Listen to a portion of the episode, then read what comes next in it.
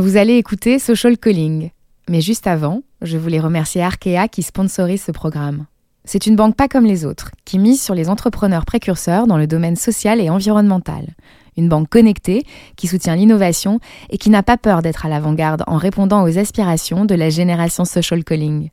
En bref, vous l'avez compris, Arkea soutient les millennials qui veulent entreprendre et s'engager pour construire leur avenir et le monde de demain. Alors ne l'oubliez pas, si vous écoutez ce podcast, c'est aussi grâce à l'audace d'Arkea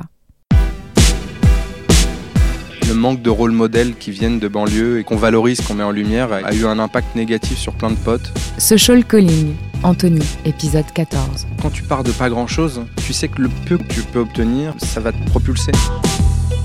C'est l'histoire de l'ascension d'un cancre qui ignorait son talent parce qu'on ne lui avait jamais dit que c'était possible. Anthony a grandi à Évry, dans des tours. Insolent, rebelle, il a failli virer délinquant, mais ses parents veillaient au grain. Son père lui répétait Fais des études, sinon tu finiras clochard. La leçon a fini par rentrer après deux redoublements. Anthony, le petit poisson banlieusard, a remonté la chaîne alimentaire, faisant fi des caricatures et autres discriminations. Sagnac lui a permis d'atteindre les plus hautes sphères. Il s'est monté à la force du poignet, encaissant les baffes et les humiliations sans broncher. Ni pitié, ni charité. Il est assis à 30 ans dans le fauteuil du directeur général adjoint de l'agence publicitaire TBWA.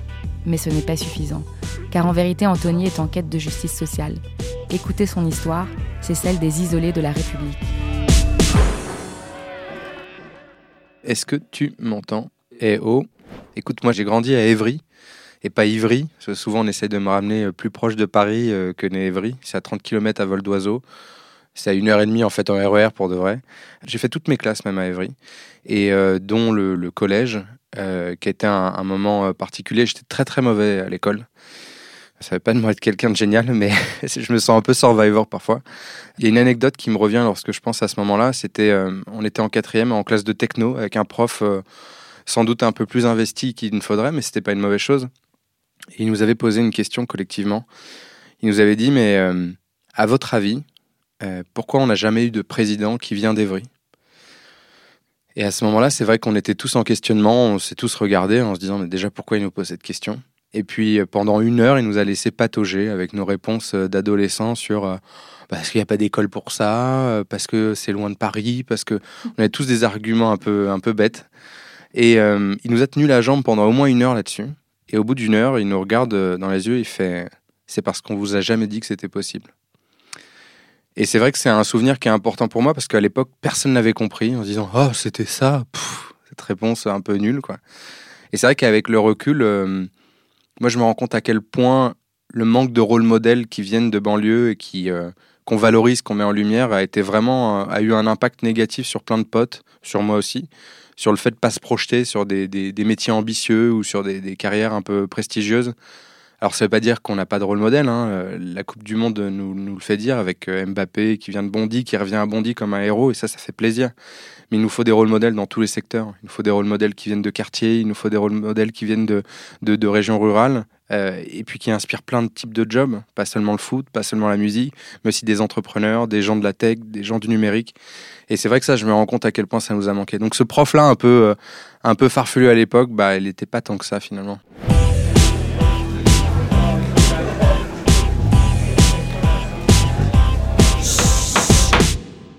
Donc j'ai fini par euh, continuer les études. Euh, je suis rentré dans un DUT. Euh, j'ai rencontré des profs extraordinaires qui m'ont même fait redoubler, donc c'était génial. Passé une année de plus alors que j'avais déjà redoublé une année avant. Et j'ai rencontré un prof qui m'avait parlé d'une école, bah, cette école au cœur d'Evry, qui s'appelle, qui s'appelait l'Institut national des télécommunications, qui est devenu aujourd'hui l'Institut Mines Télécom. Et c'était une école qui était réputée plutôt difficile d'entrer parce que euh, forcément concours ingénieur. Moi, je venais d'un DUT, donc plutôt études technologiques. Et j'ai réussi à avoir le concours. Alors, on va savoir comment. C'est euh, la force du hasard. Euh, je pense que c'était le bon sujet, le bon moment, le bon matin. Mais bon, voilà, je, suis rentré dans cette école. Je crois que j'avais pas pris conscience de l'importance de cette école, du réseau qu'il y avait derrière. Je voulais en sortir. Je suis revenu voir un peu ma maman d'école en DUT, qui s'appelait Marisol Craver, espagnole, vachement investie, avec un accent chantant. Et euh, je lui ai dit, Marisol, je, je, je, me sens pas de rester, quoi. Je, je, je, sais pas, je me sens pas bien. Je, c'est pas mes codes, c'est pas ma culture, c'est pas. Et elle me dit, Anthony, je vous préviens, vous quittez euh, l'INT, je ne vous parle plus. Et donc là, elle m'a ramené directement dans mes cordes. Et donc, je suis resté peut-être pour lui faire plaisir. Et à cette époque-là, je m'étais dit, j'avais vu le mot télécommunication. Donc, pour moi, il y a le mot communication. Donc, il y aurait de la com. J'étais un peu déçu du voyage. Mais du coup, euh, donc j'ai continué, j'ai voulu continuer sur une école de com. Et puis à cette époque, je, retourne voir ma maman d'école et je lui dis voilà, j'aimerais bien faire peut-être le CELSA. Elle me dit Anthony, euh, oh, je, crois en vous, hein, c'est pas le problème, hein, mais elle me dit, euh, mais le CELSA quand même, là, c'est un peu. Elle connaissait mon niveau en orthographe, donc je pense qu'elle m'avait complètement arrêté. Et euh, bah, écoute, j'ai testé le concours et j'ai réussi à l'avoir. Alors, euh, je pense que le, jury, quand je leur ai dit que j'étais en train d'écrire un livre, ils m'ont ils m'ont pas cru. Donc c'est bien, ça m'a permis de tenir les 15 minutes de l'entretien pour éviter de parler d'autres références que j'avais peut-être pas. Mais c'était chouette parce que en fait, euh, quand j'ai dit bah, j'écris un livre, le, mec m'a dit pardon, un livre? Et j'ai dit oui, oui. Bah, et en fait, j'avais créé ma boîte en parallèle de, mes études. Donc, euh, ce livre-là, c'était un peu un témoignage de, cette expérience professionnelle. C'est Erol qui nous avait répondu favorablement. Ce jour-là, j'avais une larme, euh, les larmes aux yeux parce que c'était inespéré. T'as pas de contact chez un, chez un éditeur. Tu fais un mail un peu hasardeux pour dire bonjour, on voudrait écrire un livre sur l'événementiel. Deux mois après, t'as l'éditrice qui te rappelle pour dire bingo, le sujet me plaît, faites un chapitre témoin. Voilà, j'ai passé mon été à écrire ce livre-là. Et, euh, voilà, donc euh, rentrer au CELSA, et là, c'est un autre monde qui s'ouvre, quoi. C'est euh, départ d'Evry, arriver à Neuilly. Enfin voilà, tu, tu, c'est même pas le grand écart. C'est là, faut être, faut, faut, faire du cirque, quoi. Enfin, tu vois, moi, j'ai je, fait un, c'est un salto arrière carrément.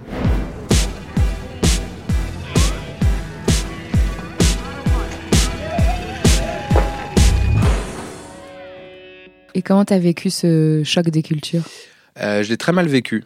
Euh, je l'ai très mal vécu parce que tu vois, les cours qui commencent à 8 heures, à Neuilly alors que tu habites Évry, euh, en fait, euh, quand tu as la nana qui s'occupe des inscriptions qui vient de dire Vous êtes en retard euh, Mais en fait, genre, j'ai envie de lui dire Mais je viens de faire deux heures de route en fait pour être là.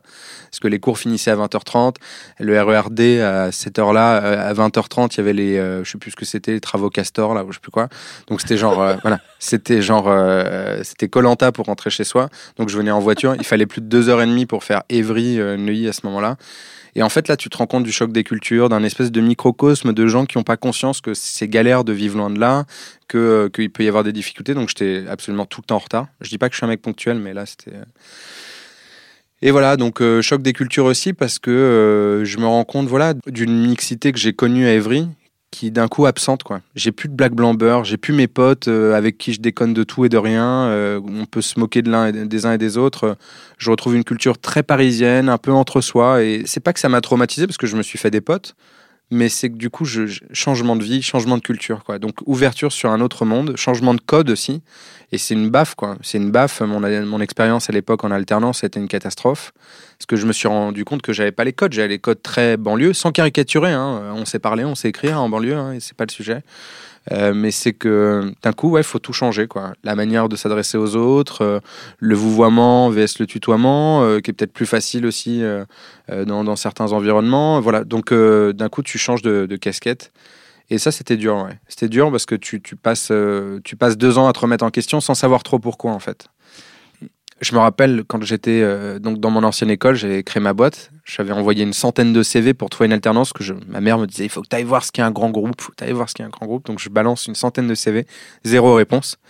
À l'époque, c'est Mosaïque RH qui m'a aidé à trouver ma première alternance. Donc j'étais super fier. Je ne savais pas trop pourquoi je rentrais dans le dispositif, mais Mosaïque m'a dit écoutez, vous êtes, euh, avez un nom à consonance étrangère, vous êtes de banlieue, vous n'avez pas d'expérience dans un grand groupe. Ça c'est trois conditions qui suffisent à ce que votre CV soit potentiellement mis à l'écart à l'époque, je me dis de toute façon, tant qu'ils m'aident à trouver une alternance, j'étais tellement. Euh, et en fait, ouais, avec le recul, euh, ces trois critères qui pouvaient clairement me mettre sur le banc de touche, je m'en rends compte aujourd'hui. Et puis, je m'en suis rendu compte aussi après en tant que recruteur potentiel. Et arrivé au CELSA, je me remets dans la même, même détermination. Quoi. Je rentre au CELSA, je me dis, il faut que je retrouve une alternance. Je balance des CV en pagaille. J'en balance 13, je vois des offres d'alternance sur l'intranet du CELSA. Je me dis, ah, c'est pas possible. Il y a des trucs, je me dis, j'ai jamais vu ça ailleurs. Quoi. Postule en pagaille. Je balance 13 CV. La semaine qui suivait, j'avais 13 entretiens d'embauche. Euh, 13 entretiens potentiels euh, avec des recruteurs en tout genre. Et la petite anecdote, c'est que j'en ai eu un chez Louis Vuitton. Euh, bah, comme plein de gens, c'est une marque voilà, qui peut faire rêver parce que c'est une marque de luxe, c'est une marque euh, qui vend du rêve, si j'ose dire. Tout se passe bien, entretien premier, deuxième, en plus vraiment challengeant, en anglais, la totale. Enfin, moi qui parlais pas très bien anglais à ce moment-là. Et Dernier entretien avec le DRH de Louis Vuitton. Donc je me dis waouh, DRH pour une alternance. Donc j'étais un peu stressé. Et puis, euh, je vois ce gars, euh, voilà, qui très sympa, qui me pose plein de questions sur mon parcours. Et puis, il me dit, ah, vous écrivez un livre Puis je dis, ouais, ouais, ben. Il fait, vous l'avez avec vous? Ben, Je dis, non, non, je ne l'ai pas là, il va sortir. D'accord. Je dis, mais vous avez l'air de douter. Non, non, non. Il fait, je suis un peu comme saint Thomas, je crois ce que je vois. Ok, d'accord. Mais je dis, mais je peux vous envoyer mon contradiction? Non, non, non, pas de souci. Il me pose d'autres questions sur mon parcours. Puis voilà, l'entretien se termine. Euh, je, relance comme n'importe quel gars qui vient passer un entretien. Et euh, je finis par obtenir en fait euh, la, responsable qui voulait m'embaucher et qui me dit voilà Anthony, je suis un peu désolé, mais euh, bon ça s'est pas passé comme il fallait. Je dis mais qu'est-ce qui s'est ben, il vous a pas cru. Il vous a pas cru, il a cru que vous mentiez sur, sur le livre, voilà. Je dis mais j'ai les contrats d'édition, j'ai tout. Il me dit non, bah, je suis désolé, mais mais je dis est-ce que et je me rappelle ce jour-là, hein, j'étais en alternance chez NJ ex GDF Suez. J'étais arrivé au, travail, il était 9h30 j'ai refait euh, Montparnasse, Évry dans la matinée et Évry, Montparnasse. Donc j'ai gâché toute la matinée pour aller chercher tous les papiers, tout scanner, tout envoyer au DRH pour lui dire regardez, tout est en pièce joint. Il m'a jamais répondu.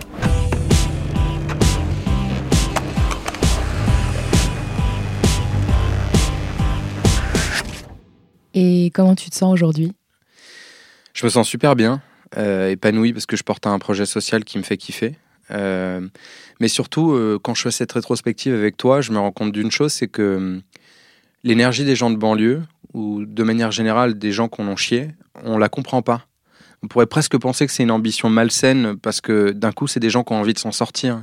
Soit on t'a mis la tête dans l'eau et euh, t'es mort, t'es mort dans ton bain. Soit à un moment, il y a quelqu'un qui a voulu te relever la tête et là, d'un coup, tu reprends un bol d'air et t'as la niaque plus que personne.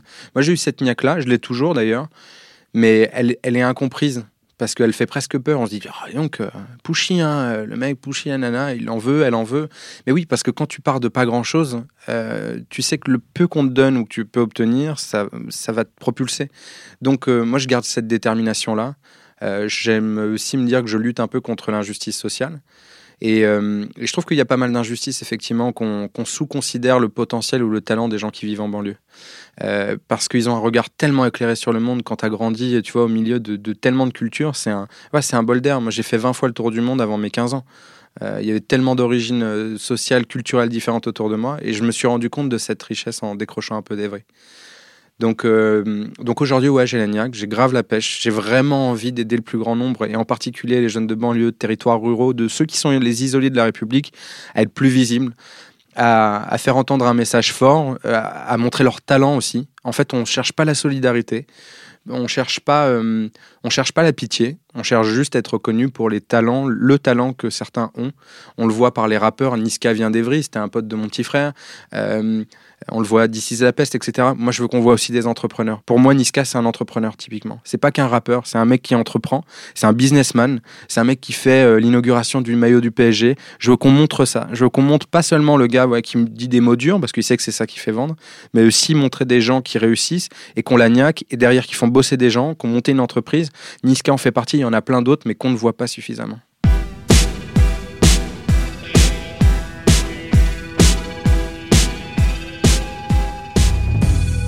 Merci d'avoir suivi ce 14e épisode de Social Calling. Et pour celles et ceux qui aiment la culture rap et hip-hop, je vous invite à écouter No Fun, l'émission de Mehdi Maizi et sa bande. En attendant, je vous donne rendez-vous la semaine prochaine avec Boubacar, un Mauritanien qui soigne l'Afrique après avoir été frappé d'une malédiction à la naissance. Si vous aimez ce podcast, n'hésitez pas à partager autour de vous et à en parler sur les réseaux sociaux. Retrouvez-nous sur Apple Podcast, SoundCloud et toutes les plateformes de podcast. Et n'hésitez pas à nous laisser des commentaires et des petites étoiles. À très vite!